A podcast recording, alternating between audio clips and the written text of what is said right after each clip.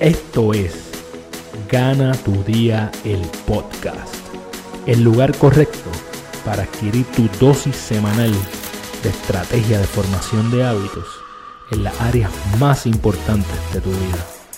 Para que todas las noches cuando llegues a tu cama puedas decir, hoy yo gané mi. Bienvenidas y bienvenidos a Gana tu día el podcast. Este es el lugar donde aprenderás a cómo desarrollar los hábitos que te ayudarán a tomar el control de tu vida. Para que todas las noches cuando tú vayas a tu cama puedas decir, hoy yo gané mi día. Sabes que soy Carlos Figueroa, fundador de Gana tu día. Y toda la semana mi intención con este podcast es tres cosas. Número uno, que conozcas un poco más del movimiento de Gana tu día. Número dos, que puedas tomar notas sobre estrategias que te puedan ayudar a ti a ganar tu día. Y número tres, tú sabes que es bien importante para mí traer personas que aman lo que hacen, que viven su pasión diariamente, porque esas son las personas que se levantan todos los días con este culillo, con estas ganas de comerse el mundo, de las cuales nosotros tenemos mucho que aprender. Entonces, eh, sabes que llegaste al lugar correcto para recibir tu dosis semanal de estrategia de formación de hábitos. Y, tú también sabes que Gana tu Día eh, se convertirá en el movimiento más grande de formación de hábitos para personas de habla hispana y que mi visión es que voy a impactar la vida de 100.000 personas. Entonces, lo único que yo te pido a cambio es que te tomes 30 segundos y te suscribas a tu plataforma favorita, ya sea Spotify, Apple Podcast eh, y obviamente nuestro canal de YouTube. Y todo esto lo consigues en www.ganatudia.com. Oye, muchas veces pensamos que las personas exitosas eh, en lo que les apasiona tienen que ser o artistas de cine o cantantes famosos o deportistas famosos, pero en realidad las personas eh, que aman lo que hacen pueden ser exitosas en cualquier categoría. Y eso es una de las características que vengo a resaltar hoy a través de mi invitada. Pero antes de presentarle a mi invitada, hay una cita que yo creo que va a sentar la pauta de lo que va a ser esta conversación. Y yo la encontré muy particular y la cita dice así, ¿verdad? Hay una especie de magia cuando vamos lejos y al volver hemos cambiado. Esta cita es de Kate Douglas. Entonces, esta mujer excepcional que nos acompaña hoy ha ido muy lejos a reencontrarse y luego a sembrar y germinar raíces en su ciudad natal. Ella vivió por 10 años en Asia hasta que decide regresar a Puerto Rico, su país. Y entonces, lo loco de esto es que ella decide regresar en un momento en el cual la mayoría de las personas se estaban yendo de Puerto Rico. Ella decide regresar en diciembre del 2017, en plena recuperación del devastador huracán María que azotó a nuestra isla. Y en ese momento ella llega a fundar Isla Caribe, lo que para mí, en mi carácter personal, es la mejor compañía de turismo que hay, al menos en el sur de Puerto Rico. Y sin lugar a dudas, no es solamente una compañía de turismo, sino para mí es un lugar de enseñanza histórica. Eh, recientemente fue reseñada como una de las mujeres que está fortaleciendo el turismo en Puerto Rico eh, por Travel Pulse, que es uno de los sites más importantes de turismo global. Entonces, no estamos aquí hablando de cualquier persona de turismo. Ella se graduó de Wesleyan University en Connecticut, tiene una maestría en Relaciones Internacionales de Graduate Institute of Geneva y fue participante eh, Fulbright Scholar eh, en los Estados Unidos. Entonces, también ella tiene su podcast, eh, Isla Caribe el podcast, y fue mi compañera en Startup.pr, en donde empezamos juntos a desarrollar este que es nuestro sueño. Bienvenida a Gana tu Día el podcast a mi pana fuerte, Melina Aguilar, mejor conocida como The Tour Girl. Así mismo, bueno, muchas gracias por tenerme aquí. Estoy contenta por fin de sentarnos. Llevamos tiempo dando a cuadrar esto. Pero es que Ponce me tiene el palo. Ponce y la zona sur me tienen, tienen que vivir allá. Y pues hoy por fin puedes escaparme aquí un ratito para compartir contigo. Qué bueno, qué bueno. Yo estoy feliz. Y estoy feliz de que el momento en que nos sentamos sea un momento en donde estamos celebrando el mes de la mujer este, internacionalmente y yo estoy aprovechando este momento para entrevistar a mujeres excepcionales, de los cuales eh, definitivamente tú eres una de ellas, así que felicidades. Muchas gracias, muchas gracias. Y vamos a hablar de eso. ¿Cuál es el? Yo, yo tengo que decir que el mes de la mujer marca un punto importante en nuestra relación también, porque hace un año yo hice por primera vez un tour eh, con tu compañía Isla Caribe, que fue la ruta de las, mujeres, ponceñas. Entonces, ¿qué significa esto para ti? Muchísimo, Niño. Quería comenzar con eso porque sí compartimos esos tres meses en el programa de Startup PR que fue en Gurabo y ahí nos conocimos rápido como ponceños que somos, pues... Hicimos clic. Hicimos clic y éramos un party ahí con todo, con todo el grupo de empresarios que habían. Este, y los ponceños somos así cuando nos encontramos, nos emocionamos. Pero pues que Luego de esa experiencia, pues rápido nos vimos en, marzo 2020, que fue un tiempo bien fascinante porque recién este, estamos viviendo unos terremotos que azotaron la región. Entonces, yo salgo de Star OPR con mi compañía a punto de explotar. Íbamos a tener el 2020 el mejor año, pero una cosa brutal. Y literalmente la primera semana se perdimos todo lo que teníamos coordinado. O sea, miles y miles y miles y miles de dólares en reservaciones que yo digo yo, gracias a Dios, los chavos no estaban todavía pagados, porque si lo tenía que devolver hubieran dolido en el alma, pero, pero miles de cancelaciones porque íbamos a tener un año gracias al Startup PR, gracias a, al trabajo que hicimos, especialmente junto a Ernie, que está enfocado en las escuelas, pues íbamos a tener un año espectacular, pero primera semana todo vuelve a cero, entonces fue un proceso bien, bien difícil de no solamente perder los clientes, pero también ver el patrimonio que tú trabajas y que tú amas completamente o afectado o destruido.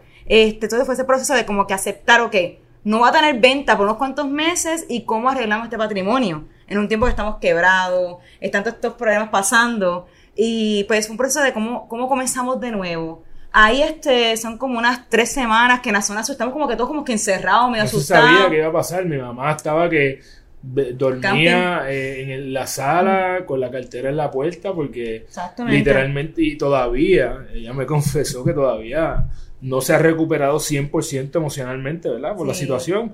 Y eh, la ciudad por fin está comenzando a coger eh, fuerza y ya mismo hablaremos de eso, pero definitivamente yo creo que es importante resaltar que tú vienes a Puerto Rico después de uno de los momentos más difíciles para la isla, al menos de nuestra generación Luego de esto, estás con todo, a, todo vapor, con tu negocio eh, floreciendo.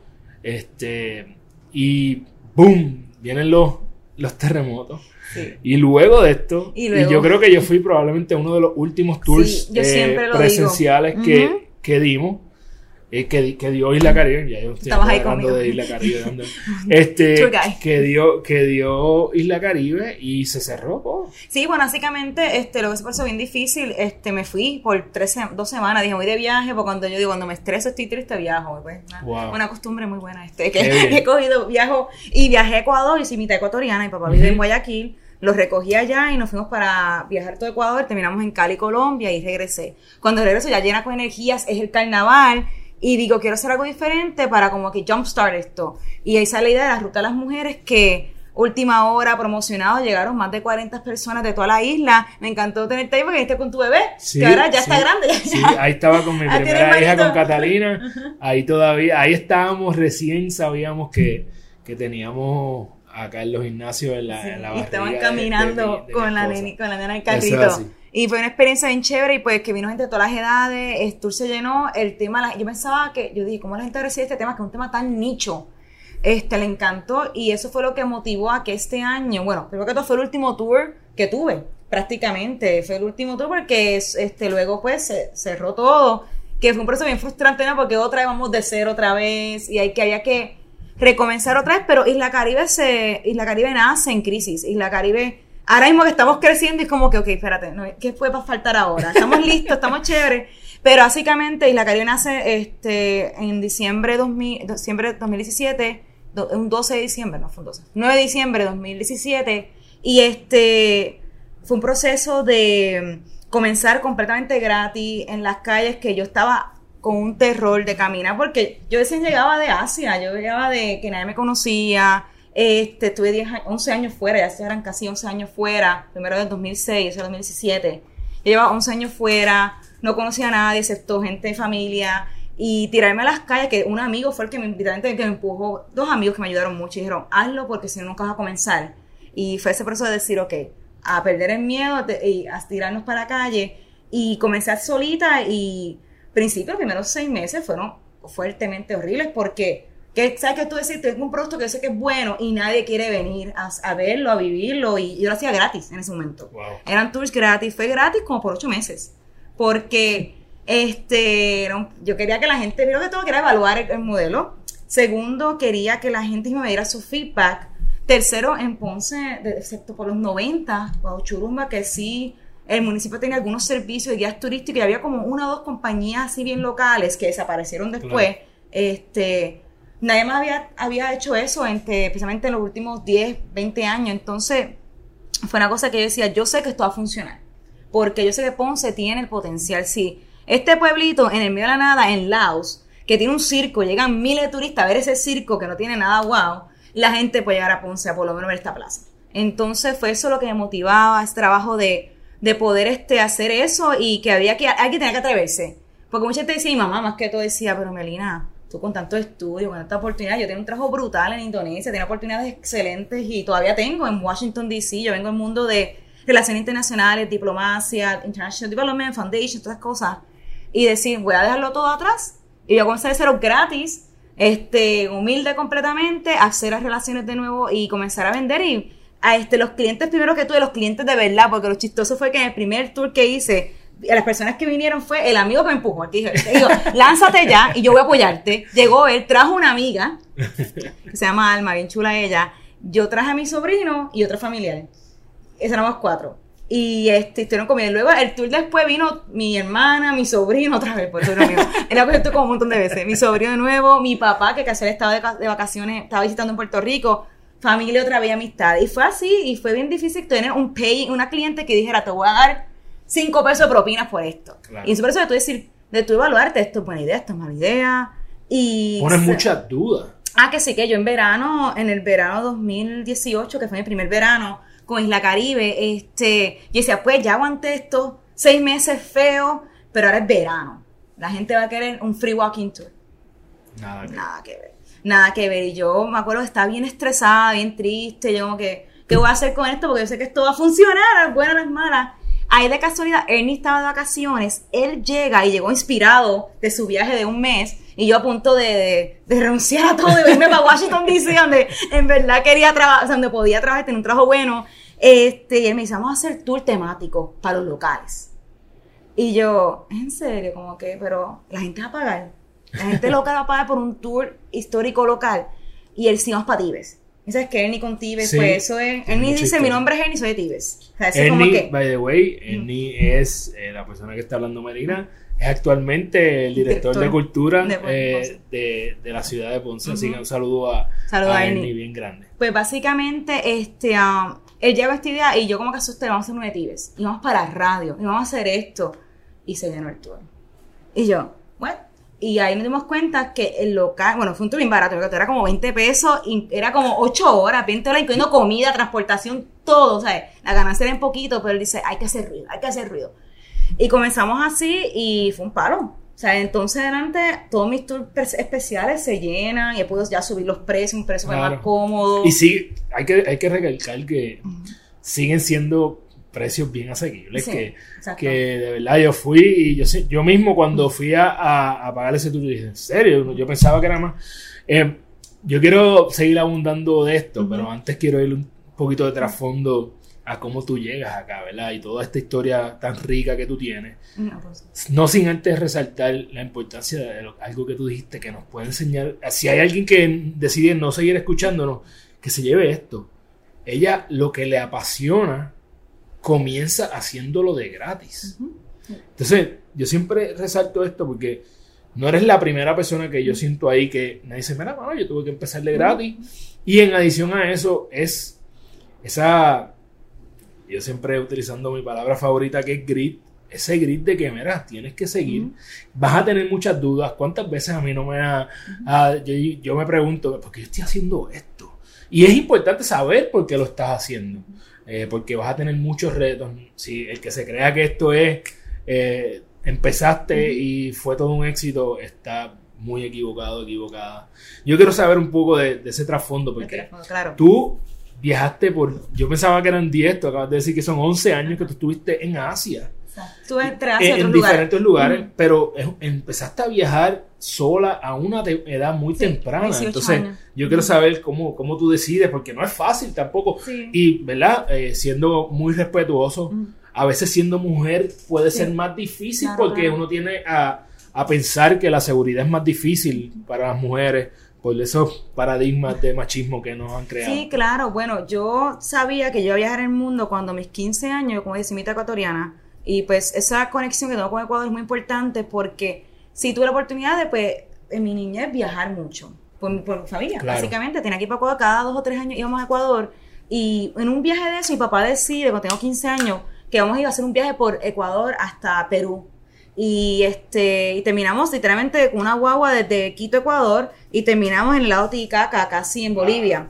Y fue una cosa espectacular, una cosa espectacular. Y yo me acuerdo yo viendo esa pista de los Andes en Perú y que tengo sangre andina, mi familia es de Chimborazo en Ecuador, la familia de papá. Entonces yo digo, espérate, yo que, o sea, estoy conectando con mis raíces, o sea, que esta, esta cosa aquí que desconocía que no conocía muy bien, y yo dije, en ese momento viendo así el paisaje andino, dije, yo voy a viajar el mundo. Yo no sé cómo ni cuándo, pero viajar el mundo. Yo lo tomé, esa escena la tomé ahí, bien claro. Tengo un cuadro en mi cuarto de Machu Picchu, y no es porque me hecho impresionante, sino porque yo en ese momento dije, yo voy a viajar el mundo. Y cuadro está de mi cuarto, que lo compré cuando tenía 15 años. Pero la cuestión es que cuando yo me cuando estoy en, la high school, yo siempre estaba bien curiosa en la gente de otras partes del mundo. Claro, estamos en Puerto Rico, no hay mucha gente internacional. Pero llegaba una persona de otra escuela y yo quería conocerlo. Llegaba una persona de otro país porque estoy en escuela bilingüe, a veces llegaba gente internacional, yo quería ser amiga de ellos. Y pues cuando me estoy grabando, yo sabía que iba a estudiar fuera de Puerto Rico. Y mamá me dijeron a mí, este, como tú pues siempre fuiste estudioso, te estamos dispuestos a parte de educación, pero vas a estudiar y a enfocarte. Y yo pues claro, y llegué, le di el 100% plus en estudios y hacer amistades internacionales. So, yo termino pues en Wesleyan University en Connecticut, una universidad súper liberal, este, donde estudio Lin Manuel Miranda, este, artistas, muy reconocidos y, um, y todos mis amigos del principio terminan siendo asiáticos, fue casualidad. Yo cuando estoy en la high, después de ese viaje de Machu Picchu, yo como dije, yo voy a ver el mundo, tenía una maestra que era belga y, este, y esa maestra belga estaba fascinada con el Medio Oriente. Y esos tiempos era como el tiempo de 9-11, que todo el mundo estaba como con este miedo al Islam y al Medio Oriente. Y ella me hizo enamorarme del Islam y Medio Oriente. Tienes que, tienes que entenderlo. Y cuando la gente hable mal, no los creas. Cree, cree lo contrario. Entonces, cuando voy a la universidad, cuando voy a la universidad, este, básicamente, yo este, um, digo, este, yo quiero aprender el Islam yo quiero aprender árabe y comencé a estudiar árabe, comencé a estudiar el Islam, me unía a todos los clubes islámicos, asiáticos, yo era la latina, de estos grupos así y mis mejores eran todos musulmanes o de Asia. Y yo sabía que pues me enamoré de Indonesia de primer mes porque uno de mis amigos, que es muy, querido, se llama Satrio Wichaksono. Satrio que era brillante, se me sienta al lado, unas primeras clases tomamos y de casualidad terminamos tomando todas las clases juntos. O sea, era una pura casualidad, este, él hace algo, estaba en el ambiente y otras cositas. Y él comenzó un día, estoy estudiando con él, me está yendo con el árabe, él me dice, él comienza a hablar con su mamá por teléfono. Y cuando habla con su mamá por teléfono, yo lo escucho hablando, ya mamá, sayan y yo escucho, yo me enamoré del idioma, yo, que tú hablas, yo quiero aprender ese idioma. Y era indonesio. Y yo en ese momento me enamoré del idioma porque me escuchaba como un español, pero bien chulito, bien, bien, como que sweet. bien sweet. Y me enamoré del idioma y comencé a autoenseñarme el idioma, reconociendo que yo, cuando me graduara de Wesleyan, yo quería llegar a Indonesia. Y esa fue mi misión, de alguna forma u otra. Y literalmente, yo cuando estoy en Wesleyan conozco la Fulbright Scholarship, que es importante lo del Fulbright, un consejo de todo el mundo, es que la Fulbright Scholarship es una beca que todo ciudadano de Estados Unidos puede solicitar para ir de Estados Unidos o de Puerto Rico al mundo. Y personas del mundo pueden solicitar para ir para Estados Unidos. Ok. Entonces, la cosa es que en Puerto Rico mucha gente no solicita porque piensa que solamente es para académicos, profesores, gente que está top PhD o piensan que el programa, el programa de enseñar inglés es solamente para gente de Estados Unidos mainland. Cuando en realidad es requisito para investigaciones cualquier persona. Siempre cuando tú tengas un tema, pues bien, que, que esté bien claro y tenga buenas conexiones con la universidad, digamos, en México. Y el programa de enseñar inglés técnicamente no dice no tienes que vivir. dice que tienes que hablar inglés fluently. Y yo hablo inglés fluently. Claro. Creo. Pero básicamente, yo solicité. Y cuando me entrevistaron, yo hablo inglés. Con acento boricua, pero yo dije, este, no pueden cuestionarme mi inglés. Claro. Porque estoy hablando, lo entiendo, o sea, tengo todas mis notas, pues. Y así entré a la beca Fulbright, este, atreviéndome, digo, o sea, no quiero, este, navegando las reglas, porque al fin y al cabo, este... Me no es- gusta, me gusta mucho ese término. Nunca Navegando lo las había reglas. escuchado. Inventado ahora mismo, en Gana tu Día Podcast. Es básicamente que navegando, ¿viste? Que no hice, no hice trampa, yo hablo inglés perfectamente. Entonces, básicamente, o me lo creo que lo hablo perfectamente. Y qué mejor que te enseñe una maestra que aprendió inglés, el inglés en un país como Indonesia. So que fue excelente para los muchachos, al fin y al cabo. Pero el punto es que solicitó la beca, este, y pues fue gracias a que en Wesleyan conocí gente que había hecho la beca que yo me atrevo a solicitar. Y por eso es muy importante, y me gusta, mucho, me gusta mencionar siempre el tema porque, para que la gente se motive, porque si yo no hubiera conocido a una persona que solicitó esa beca, yo no hubiera aplicado. Entonces, este, a mí es bien importante que te conozca estas oportunidades. Este, nada, me ganó la beca, me ganó otra beca a Indonesia porque yo estaba aplicando todo lo que era Indonesia. Yo sabía que quería ir para allá. Yo cuando estaba en la high school me gané el premio de Most Likely to Move to Siberia. Ese premio se lo inventaron para mí, porque sabían que yo quería viajar el mundo. Y literalmente tengo, tengo ese premio en mi cuarto también. No está enmarcado, pero está en mi cuarto. Y básicamente, no terminé en Siberia, pero terminé en Indonesia, que es casi lo mismo en, en distancia. Y yo estaba bien emocionada. Me fui para allá, estuve un año primero en un pueblito que se llama Tomohon. Literalmente, Tomohon. Puerto Rico bastante risa, se llama Sí, en Puerto Tomohon. Rico, cuando escuchen esto, pues ya saben. Sí, ya sabemos. Tomohon, Indone este es Sulawesi, Indonesia, porque la beca te, te, te pone donde le da gana. Y yo quiero esa experiencia. Yo en verdad quiero estar en una madraza, una madraza en la escuela islámica, que tienes que taparte todo Wow. y yo quiero estar ahí porque yo quería, y esta es mi oportunidad, tengo que, tiene 21 años, tengo 21 años, quiero vivir esto lo más opuesto porque yo quiero verlo en acción. Pero terminé en escuela católica. Y yo bien frustrada, yo en serio. Terminé en Indonesia que tiene como 2% católicos. Yo termino en la, en la única escuela católica de la lista de las que habían pues tener escuela católica fue una experiencia bien bonita porque a Tomohon es como a Juntas. Y Manado, que es la ciudad más cercana, es como Ponce. Entonces yo vivía en las montañas, al lado de un volcán que explotó un- unos meses después de irme. Wow. Literalmente, yo espérate, me fui y explotó el volcán. Y um, eh, con una vista espectacular este volcán, este pueblito, bien humilde. Y yo iba para darle con todo. Aprender el idioma, vivía sola. Y de ahí viajé todo Asia. Viajé, de ahí comenzó mi experiencia en Asia en el 2010. ¿Cuántos países has visitado? Uf, este, en mi vida, este, no sé, como 60, no sé, Wow. 50, 60, por ahí, sí. Wow. Un montón, ¿Qué, qué es lo...? Yo, yo, yo creo que, de hecho, tuve la oportunidad de estar en Perú. Uno de los viajes que más me ha impactado en mi vida, cómo, cómo viven allá, ¿verdad? Y aprender esa cultura. Por- ¿Tú crees, qué, qué es lo que tú crees que es tan importante de uno darse la oportunidad de viajar? Para mí es importante, primero que todo, conocer otras personas. Este, el Islam es el mejor ejemplo. Este, esta maestra que me abrió los ojos, no es por ella, abrirme los ojos a que, mira, la gente musulmana no es mala. Como que no. Perspectiva, ¿no? Perspectiva. Y después, cuando yo voy a Indonesia, a, a Wesley, a mi primer ami- amigo es Satrio, que es musulmán. Y luego mi primera pareja también fue musulmana. Sea, yo terminé conociendo esta cultura y me acuerdo cuando vine a Puerto Rico me dijeron, tú no eres musulmán en esa época. Y yo sí. Y decían, no te pega, no es malo, no te da. Sí, yo, sí. me han tratado mejor que cualquier otro hombre puertorriqueño que he conocido en mi vida. So, básicamente, era esta cuestión de cómo cambiar perspectivas, que es bien importante porque a veces uno Crucial. también uno se cierra, uno a veces se cierra porque es lo que conocemos, lo que Exacto, escuchamos. que- creemos que la- la- las cuatro paredes, ¿verdad? Haciendo la analogía con, con los cuatro costas de Puerto Rico, por ejemplo, en nuestro caso, que es donde nosotros vivimos, eso es todo lo que hay y no, no nos damos la oportunidad de ver más allá. Y entonces, cuando vemos más allá, solamente cogemos la influencia de Estados Unidos, porque es la influencia más fuerte que Sí, tenemos ahora sí, mismo, y no, no nos damos la oportunidad de entender. Es otra perspectiva, es otra, otras culturas. otras culturas y entenderlas, respetarlas. O sea, ahora mismo, o sea, ahora que está el tema de moda, está el tema de los turistas en Puerto Rico. Y yo siempre digo a la gente, ¿tú has, ido- tú has sido turista en otro país y también ves cómo la gente se, por, se comporta. Pues es como tienes que ir a otro país a respetar las cosas, aunque tú no estés 100% de acuerdo cómo son. En Indonesia, un país islámico. Bueno, no es, no que dice que es islámico, porque Indonesia técnicamente tiene una ley que es que regula que no puede ser Islam que domine, tiene que ser cinco reli- religiones. Qué chistoso porque las cinco religiones son budismo, hinduismo, islam, cristiano y católico, las separan. Si tú eres judío, Ah, es ilegal. Si eres ateo, es ilegal. Es ilegal. Pues entonces cuando uno llega allá, saca el ID, eh, yo, pues, Melina, este, católica, yo era católica. Y básicamente, este, um, es bien cómico porque, uh, bien interesante porque un país más conservador, y los americanos, el mismo público se enojaban, no puedo un bikini en la playa. Yo, no, no, no puedo un bikini porque es una falta de respeto. ¿Te gustaría que no esté por Pantín todo San Juan?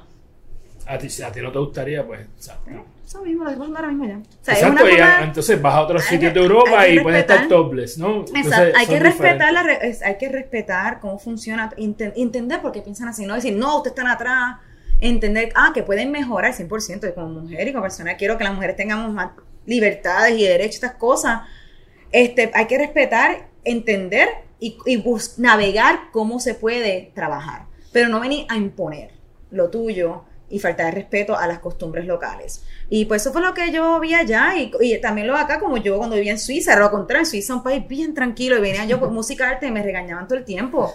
Y yo decía, pero ni que yo estuviera aquí en fondo un par, yo estoy haciendo música en mi cuarto.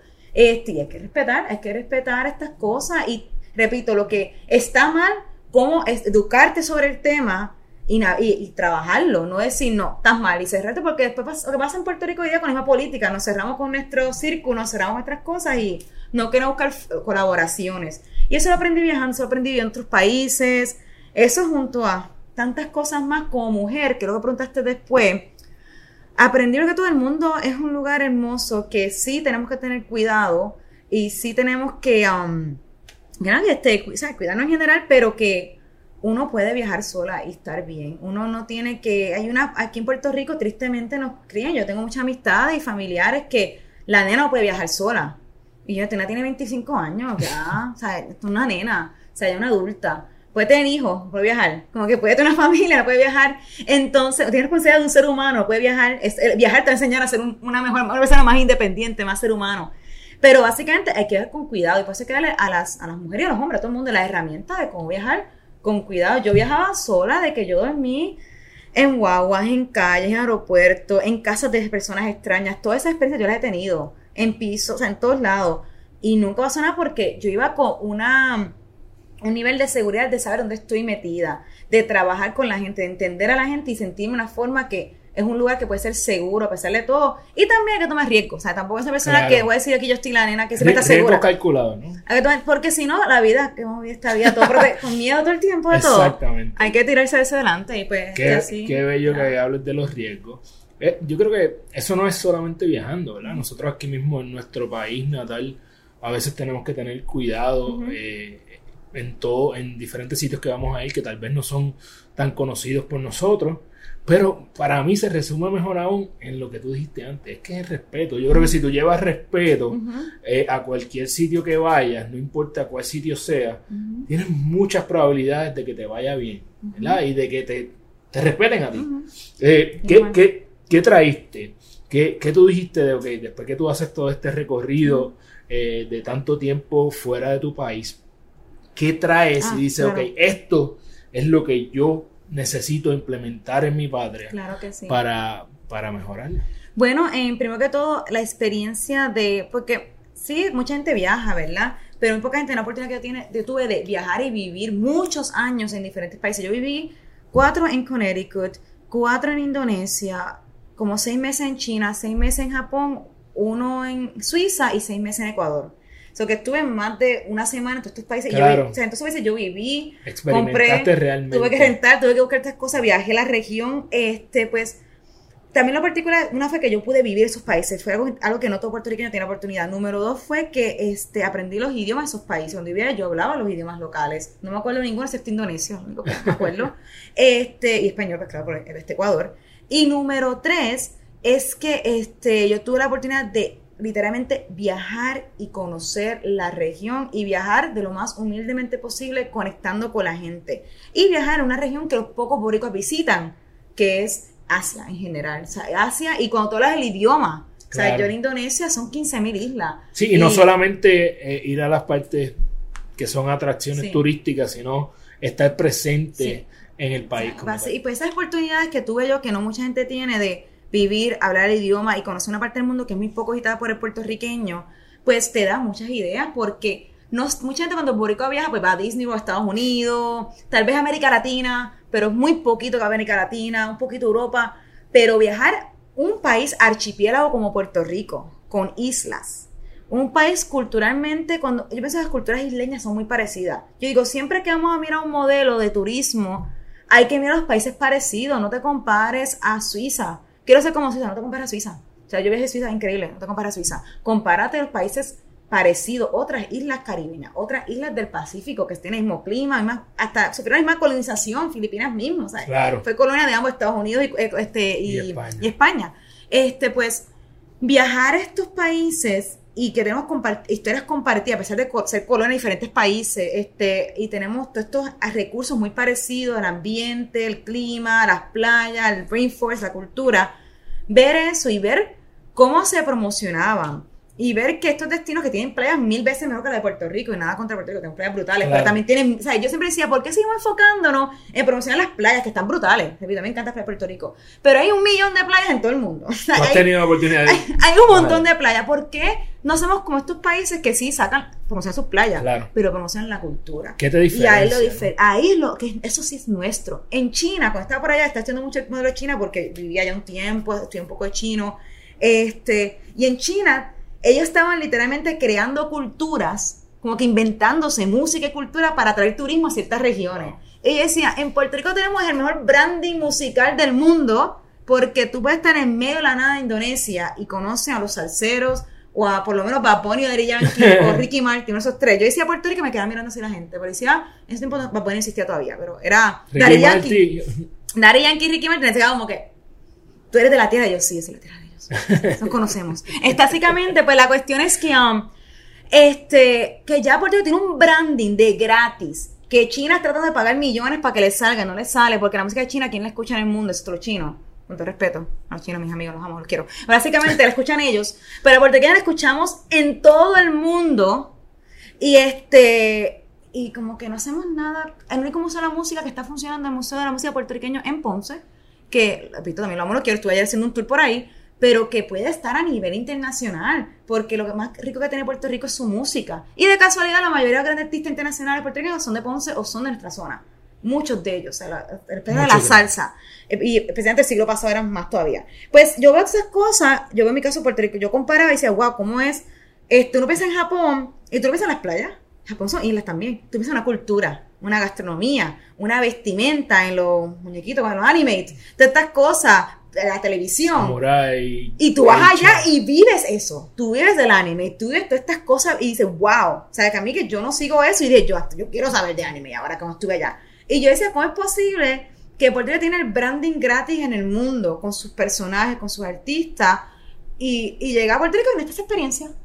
No está la experiencia hecha. ¿Cómo es posible que tú llegues a una ciudad como Ponce, que es reconocida en toda América Latina? O sea, yo en YouTube tengo una página de YouTube. Y si eh, tengo un video que tiene más de 100 mil views, es por Héctor Lavoe. No es porque yo estoy hablando de historia de Ponce, es por Héctor Lavoe. Es por otros artistas de la música. Entonces, Puerto Rico tiene este branding internacionalmente conocido. Y estoy aquí y la experiencia no está. No hay lugar para bailar salsa en Ponce. O hay bien poquito. Hay uno o dos nada más. Wow, Y es una vez a la semana. Entonces, ¿cómo es posible? Entonces, el turismo cultural hay que meterle mano. Y para que el turismo cultural le metamos manos, tenemos que nosotros primero apreciar y conocer nuestra cultura. Y es que vengo yo, ¿cómo, cómo hacemos esto? Y por eso la calle se convierte más en una compañía de turismo, de una compañía educativa. Y eso aprendí yo en ese proceso, esos ocho meses que estuve haciendo tours gratis, que nadie le interesaba, y que um, y yo pensaba que el turista era el de afuera, pero el de afuera no llegaba, porque por todavía el turismo es mayormente local o diáspora. Yo aprendí que el boricua sí quiere este, turistear, sí quiere con su cultura, pero tienes que picársela en pedacitos que le llame la curiosidad y atención. Si yo, si yo digo, vamos a tomar un Ponce Walking to la gente dice, uy, Ponce hace calor. Pero si yo digo, y Ponce habla- que podría hacer en Ponce. Ahora La verdad, la, la verdad. Sí, la verdad, la sudamos en el tuyo, digo, es un workout también. te- yo te controlo la diabetes con mis tours también, unos cura- curativos. Pues la cuestión es que este, yo digo, Ponce Walking, tú dices, tú vas a estar contigo dos horas caminando en el sol de Ponce, no gracias. Pero tú le dices, vamos a hacer la ruta de Don Pedro Albizus Campos. Ahí dice, espérate, yo quiero saber más de Don Pedro. Don Pedro vive en Ponce. Yo quiero hacer la ruta de las mujeres, que fue algo curioso. Espérate, hay mujeres reconocidas. Yo soy mujer y hay otras mujeres. Eh, tú dices, quiero hacer este, la ruta de. Hay que las más que se han vendido, la ruta de los arquitectos. A mí me, Y ya a ahí comienzas a. La realidad es que tú, tú acabas de dar el clavo. Yo recuerdo eh, cuando promocionaban los Free Ponce Walking Tours y definitivamente yo dando mi, pro- mi perspectiva de que soy ponceño, eh, muy orgulloso. Y eh, el ver eso versus el que pusieron Ruta Don Pedro, Ruta del Café del Sur, que también... Café Revolución. Eh, Café Revolución en Jayuya.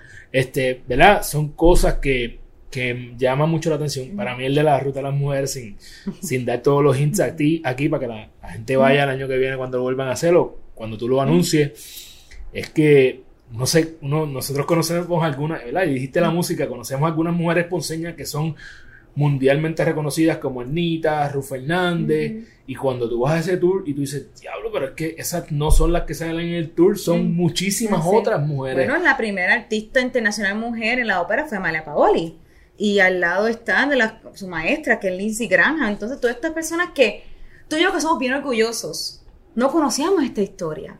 Y, no y yo, o sea, yo siempre sido bien orgullosa de Ponce, pero yo la conocí esta historia en los últimos tres años. O sea, yo no es que yo me crié con Amalia Paoli bailando danza. Ahora, ahora quiero ser la mejor en la danza puertorriqueña porque es de mi ciudad. Pero yo no me crié con eso. Aún siendo bien ponceña, y es una cosa que somos bien orgullosos. Pero no sabemos por qué somos bien orgullosos. Pero saben. Cuando, lo tenemos ahí. Pero cuando lo sabes, como que. Exacto. Ahí proteges lo tuyo. Ahí te motivas a emprender ahí. Ahí te motivas a mudarte ahí. Ahí, te, ahí te llenas de energía y ahí me di cuenta, eso es necesario para tener un turismo cultural brutal. Pero tenemos que conocer lo nuestro primero. Y por eso es que la vez se convierte más que todo una compañía educativa. Todavía el turismo es importante para mí, porque el turismo es importante porque yo pienso que el turismo nos va a ayudar a crear un desarrollo económico justo si se hace bien. Y quiero aclarar eso.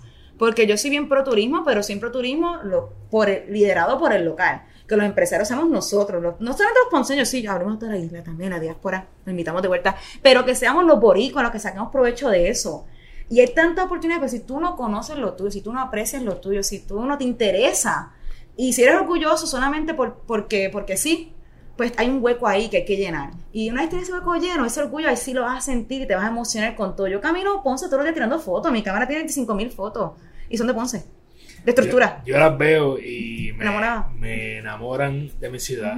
Tengo que decir que, que tuviste en el clavo y, hay que resaltar esto. Eh, yo creo que en un país, y, más que en un país, yo creo que esto podría ser eh, algo más allá de Puerto Rico. Pensamos que la educación es responsabilidad de la escuela. Y yo creo que no hay una forma más bonita de educarte que haciendo turismo cultural, no importa dónde tú vayas. es, algo que en mi caso, cada vez que tengo la oportunidad de viajar, ya me pica la vena, ¿verdad? Hace mucho tiempo que no, que no he viajado.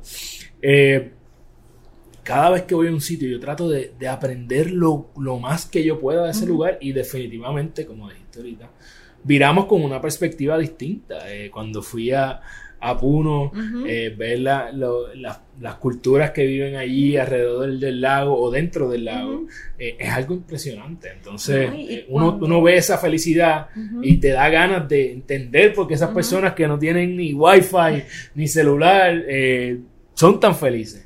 Sí, y cuando, y como, así como lo sientes en otro país, imagínate cuando lo sientes en la inversa, en tu país. O sea, ayer mismo, anteayer que estoy haciendo el tour de las mujeres, yo comencé el tour con la mujer más antigua que conocemos, que yo he podido encontrar en los récords, es Juana Díaz. Y la gente, Juana Díaz, la de Juana Díaz.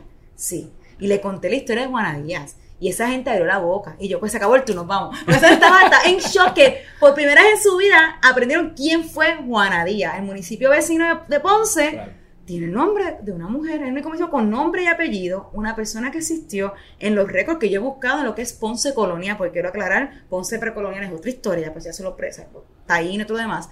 Pero en Ponce Colonia, yo buscando y buscando y leyendo todo lo que puedo leer, Juana Díaz fue de 1695. Y, Juana, y gracias a esa Juana Díaz que se llama Juana Díaz. Y la gente cuando esa historia se quedaron en shock con, con quién fue Juana Díaz, que es una historia trágica.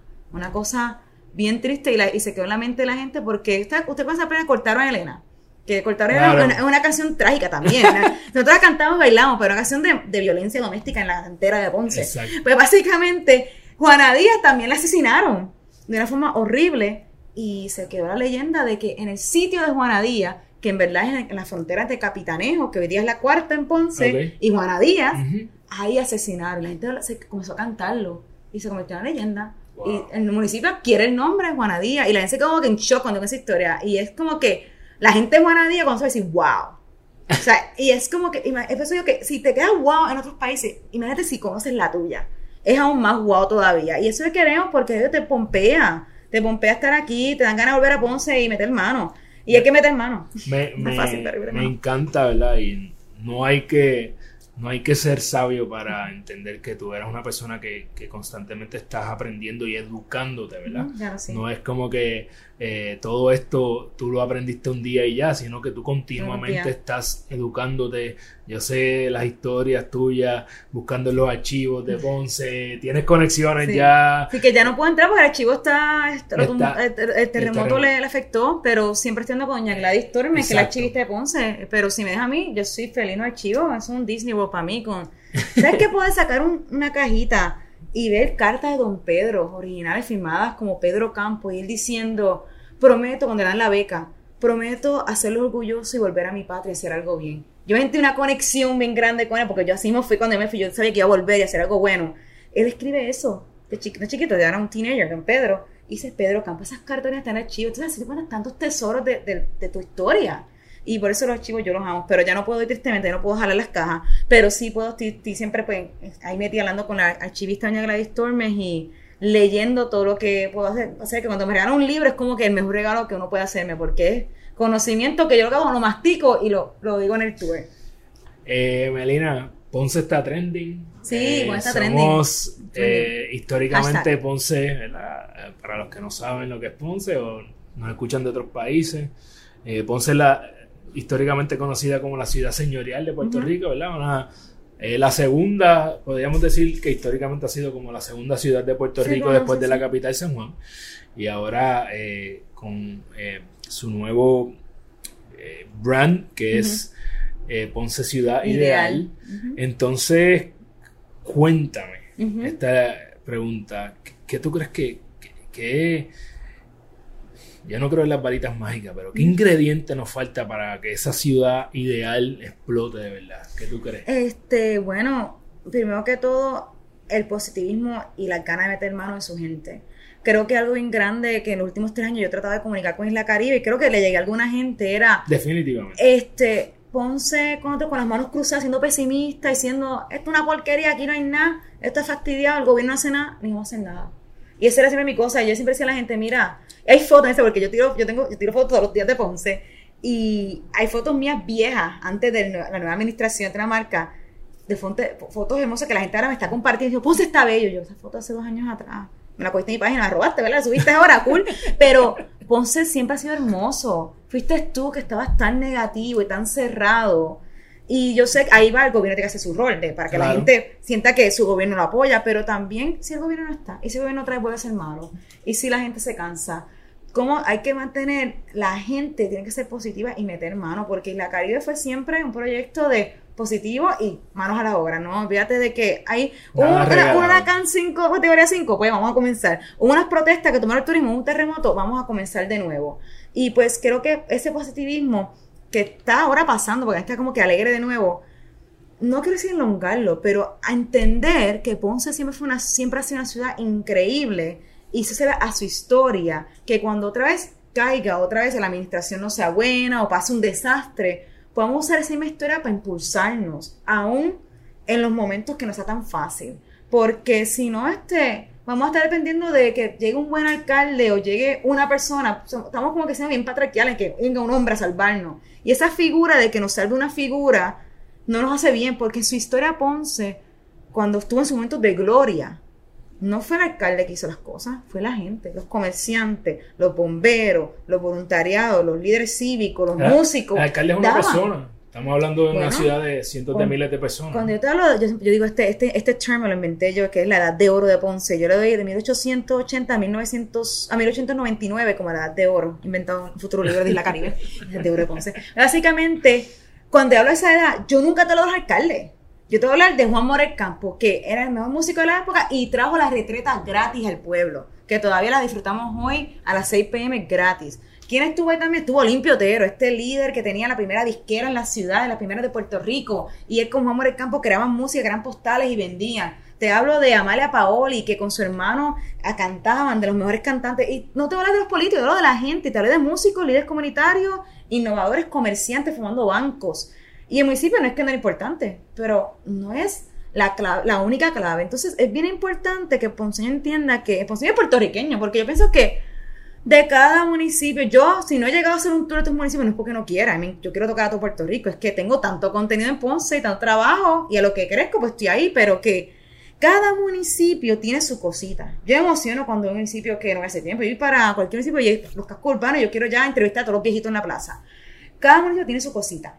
Entonces, como tú, desde tú conociendo lo tuyo, desde tu comunidad, es como de tu comunidad, de tu ciudad, de tu región, a tu ciudad, Isla Caribe, comienza mi comunidad que es casco urbano, de ahí a Ponce, de ahí al sur, de ahí a Puerto Rico y el mundo. básicamente, como tú conoces lo tuyo, lo quieres, lo amas, lo aprecias, es positivo para echarlo adelante. Yo pienso que cualquier municipio en Puerto Rico, si le mete, si full, está con su gente comprometida, puede echar adelante sin tener que depender de millones. ¿Sabes? Ponce y la Caribe siempre ha hecho todo sin millones, siempre ha sido todo completamente bootstrap. Este, y pues um, tenemos oportunidad de hacer muchas cosas brutales, pero hay que estar dispuestos a, a meter mano, a ser positivos, aún en momentos difíciles. Hay una cita que dice, los pesimistas pueden tener la razón, pero los positivos son los que logran las cosas.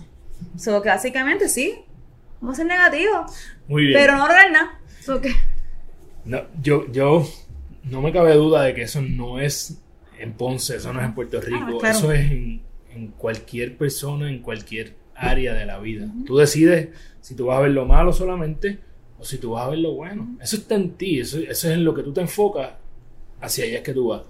Eh, me interesa saber eh, brevemente tu visión dentro de 10 años, cómo, cómo tú quisieras ver si, si todas las piezas cayeran en su sitio, y vamos a extrapolar esto fuera de Ponce, si todas las piezas caen eh, en su sitio, ¿qué sería lo ideal de ver el turismo puertorriqueño para ti? Tengo muchos sueños para el turismo en Puerto Rico. No sé si algunos son 10, algunos son 20, 30, 40 años, pero de aquí a 10 años entonces yo ya quiero que Puerto Rico le meta manos impuestos al turismo cultural. Puerto Rico tiene que ser, Puerto Rico puede ser el destino número uno de turismo cultural en el Caribe y las Américas si se ponen las pilas. ¿Por qué digo esto? Comencé, comencé ahorita mencionando de la música. Tenemos los mejores artistas aún hoy día del mundo. ¿Te gusta o no Bad Bunny? es el artista más importante del mundo ahora mismo. Como lo era Paoli en su época, como era Juan Morel Campo en su época. Y, y, este, no podemos cerrarnos a esa oportunidad porque Ponce, por Ponce. Puerto Rico siempre produce gente en la música buenísima, pero también en otras áreas. Yo no soy, yo no soy cantante, ni sé tocar, ni también nada. Básicamente, pero sí valoro eso, entiendo la oportunidad que hay increíble desde academias de música este, enseñar música virtualmente, lugares para bailar, esta, esto es la música, de la danza, que la danza tiene un potencial brutal. Ahora la retreta está de moda. La retreta es la cosa más cool, que es la banda del municipio. Imagínate si la, danza se pone de moda otra vez, y se puede poner de moda otra vez. Academias de baile, academias de música, todo este turismo cultural que se puede dar a diferentes áreas, desde la música hasta la gastronomía. Yo que trabajo en arquitectura, aunque yo no soy arquitecta, side note, este, la trabajo, este, tantas formas de trabajar turismo cultural y es darnos cuenta por fin los puertorriqueños que no tenemos que hacer, no tenemos que aspirar a ser Suiza ni Nueva York, ni tenemos que aspirar a ser Cancún ni Punta Cana, somos muy costosos para eso. Y obviamente no nos gusta el turismo al carete, me di cuenta esta semana. So que básicamente, pues busquemos las herramientas del turismo que nos vayan a dejar dinero con nuestros atractivos y que nos defina únicos en el mundo. Yo pienso que el turismo cultural tiene que ser el nicho 100% del turismo cultural que tiene tanto en él que cualquier persona puede disfrutar desde la música, la gastronomía, a la historia, que es mi enfoque, a la arquitectura, a otros estilos. Que yo pienso que eso, eso como que uno de mis sueños, que se enfoque eso y que los locales, los puertorriqueños, la diáspora y que regrese, sea que estén metiendo mano. Eso sí, porque si no, lo va a hacer de fuera. Cuando el estadounidense se dé cuenta y con incentivos que le dan, que pueda hacerlo aquí y que los puertorriqueños están haciendo, van a hacerlos ellos. O sea, los walking tours sí comienzan a seguir creciendo en el mundo porque la gente está pagando más por experiencias que por productos. Los estadounidenses van a poder de eso porque tienen incentivo, tienen conocimiento, como lo tenía yo gracias a la educación que tuve internacional. Entonces me toca a mí compartir esta información con los puertorriqueños para que ellos saquen provecho, pero también para que se eduquen, aprendan, vean otros modelos y metan mano aquí, porque si no, vamos a perder nuestro patrimonio y o no está en nuestras manos. O sea, yo pienso que el turismo cultural, pero liderado por los boricuas, y sea el que regrese, el que esté aquí, pero gente mera que quiera meter mano y que esté viendo aquí para que el dinero se quede en esta economía. Bello. Melina, antes de hacerte la última pregunta, me gustaría que por favor le dijera a toda la gente que nos está viendo y escuchando cómo pueden saborear uno de esos tours fantásticos que, que, tú haces allá en Ponce? Bueno, estamos haciendo, nosotros hemos recorrido en Ponce, este, tenemos tres tipos de recorrido. Todos los días tenemos el Ponce Walking Tour, que hoy por hoy se ha convertido el tour para los de gente de afuera, más que todo lo toma la gente que visita Puerto Rico. Y ese siempre fue el modelo.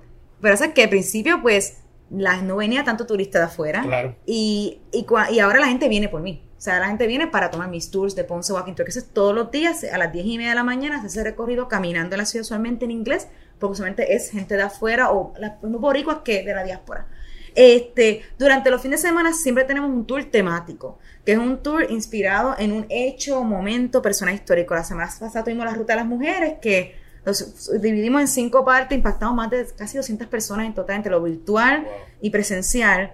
Este, eso fue el fin de semana pasado. Este fin de semana tenemos el tema de la masacre de Ponce, que es un tour literalmente hablando desde la política, los personajes, Don Pedro, el contexto de que eso pasa, Ponce en la época, y es hablando especialmente de masacre de Ponce. Es un tour bien político, heavy, bien personaje heavy, pero todos los weekends hay uno diferente temático. Este, los de las próximas semanas van a ser semanas que la Ruta de las Mujeres me quedó al paro y no pude organizarme. Este, básicamente, pero ya esta semana van a ser todos los próximos tours para que tengan un lab. Viene otra vez el, tour de la arquitectura, el de Mameyes, el de los cementerios, el de las iglesias y el del Vigía al Caribe, que es el tour de 7 kilómetros, que caminamos de la cruceta del Vigía hasta la playa de Ponce. la gente le tiene terror.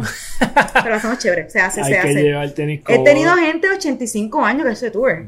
Y terminan Ready to go. Todo, esto lo consiguen en islacaribe.com. En islacaribetours.com. La mejor forma de comunicarse es islacaribetours.com o en las redes sociales como Isla Caribe PR. Y ahí cuando entras a islacaribetours.com te pide, si quieres, pues te puedes suscribir. Y tú, si te suscribes, te llegan semanalmente los próximos tours que vienen. Porque siempre estamos cambiando, porque siempre hacemos tours con, los, con lo que se está viviendo al momento, por los nichos, el, tema nicho.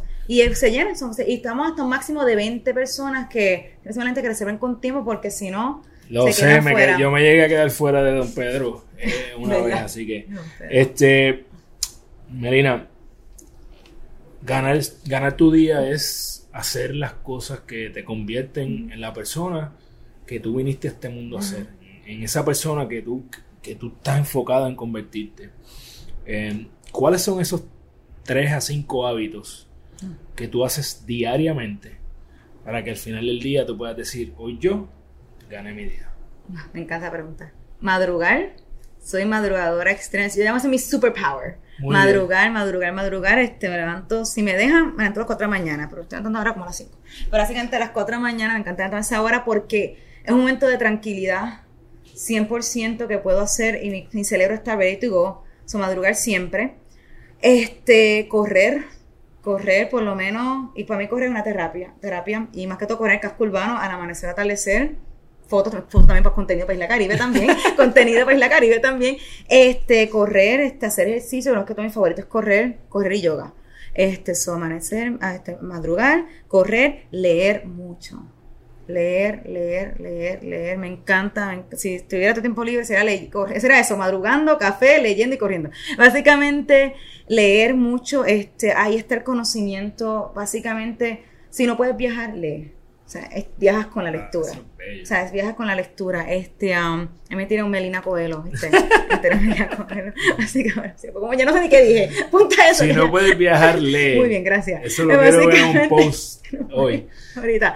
Este, um, si no puedes, este, leer, leer mucho contenido de podcast, pero contenido de podcast que me nutre conocimiento, no de chisme, no de política. Y yo, o sea, yo, yo estudié ciencias políticas, o que a mí no es que yo detesto, porque yo amo la política pero la política de verdad, no es chismoteo, no este, entonces... No es politiqueo. Es, consumo mucho contenido que me hace crecer y solamente sigo las páginas que me hacen crecer.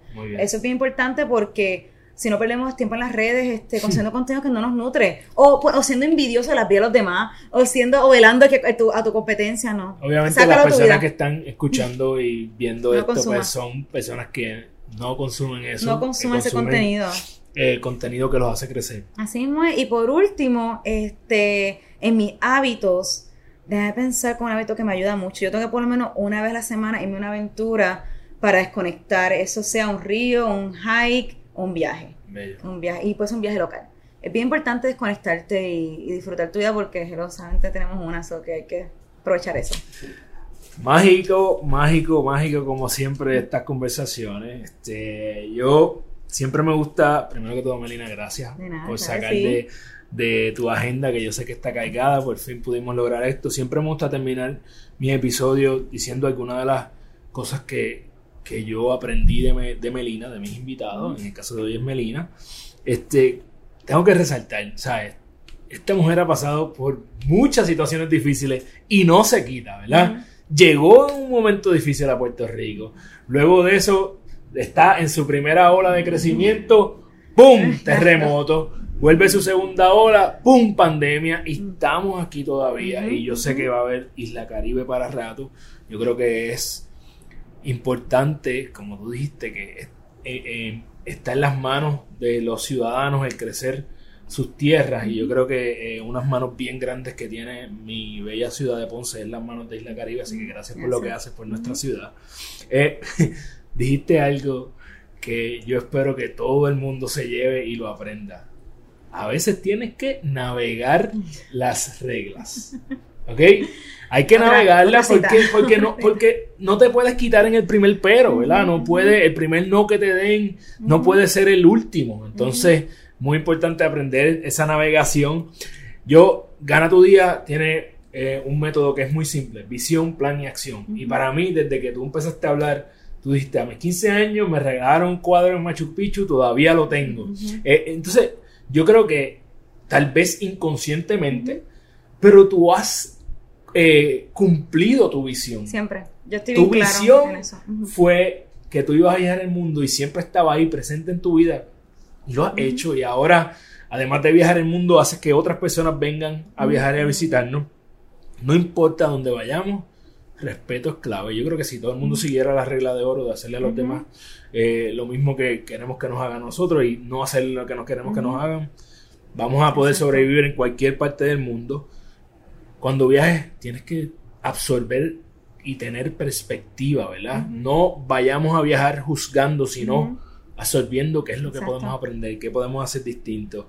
Y eh, además de todo lo que resaltamos del turismo y cómo puede hacer crecer a nuestro país, yo creo que algo importante de, que aprendimos de tus enseñanzas a través del turismo, es muy importante, yo creo que este, este episodio tiene que ser eh, bien único en el sentido de que estamos hablando de turismo y de cómo todo esto, tanto el turismo que tú has hecho como turista, como el que tú haces como patrocinadora, ¿verdad? Eh, de, de esto en Puerto Rico, cómo nos puede aplicar a tantas áreas de nuestra vida. Y una de las cosas que tú dijiste es el pesimismo. ¿Por qué tenemos que esperar a que otros hagan? ¿Por qué tenemos que decir lo malo? Si que nosotros tenemos el deber de hacerlo. Y obviamente la frase del día, si no puedes viajar, lee. Eh, Melina, yo tengo un regalito por aquí. Un regalito, espérate. Mira, chulería. Eh, obviamente tengo que aprovechar, este, enviarle un saludo a nuestros amigos de Woodbrand PR. Aquí tengo una gorrita tropical para tu próxima ida al río. Este, tu próximo hike. Este, aprovechando que la gente de Woodbrand PR pronto tiene una colaboración con Isla Caribe. Esta hora le ganó a esa. eh, tenemos, tienen una, una, una, gorra cocinándose por ahí, así que bien pendiente. Eh, siempre doy las gracias a Woodbrand PR y sabes que puedes ir a woodbrandpr.com y utilizar el código GTD eh, para que tengas free shipping. Así que eh, gracias a nuestros amigos. Entonces, gana tu día. Esta semana, el miércoles, tenemos un, eh, una pequeña charla de meditación. así que, ¿por qué se llama fusión interior, verdad? ¿Por qué es que la gente debe meditar. Entonces, entender la razón detrás de eso es bien crucial.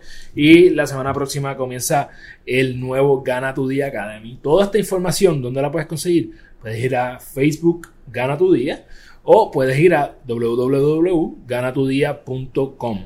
Entonces, gracias por escucharnos, Marina. gracias, por estar aquí.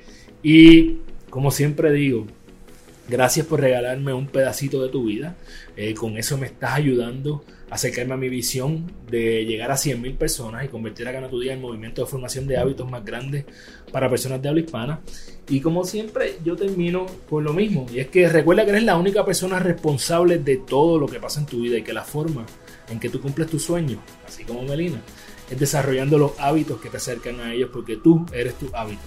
Diariamente toma las acciones que te acercan a tu mejor versión para que cuando vayas a la cama todas las noches puedas decir, hoy yo gané mi día. Un abrazo y nos vemos la semana que viene. Adiós.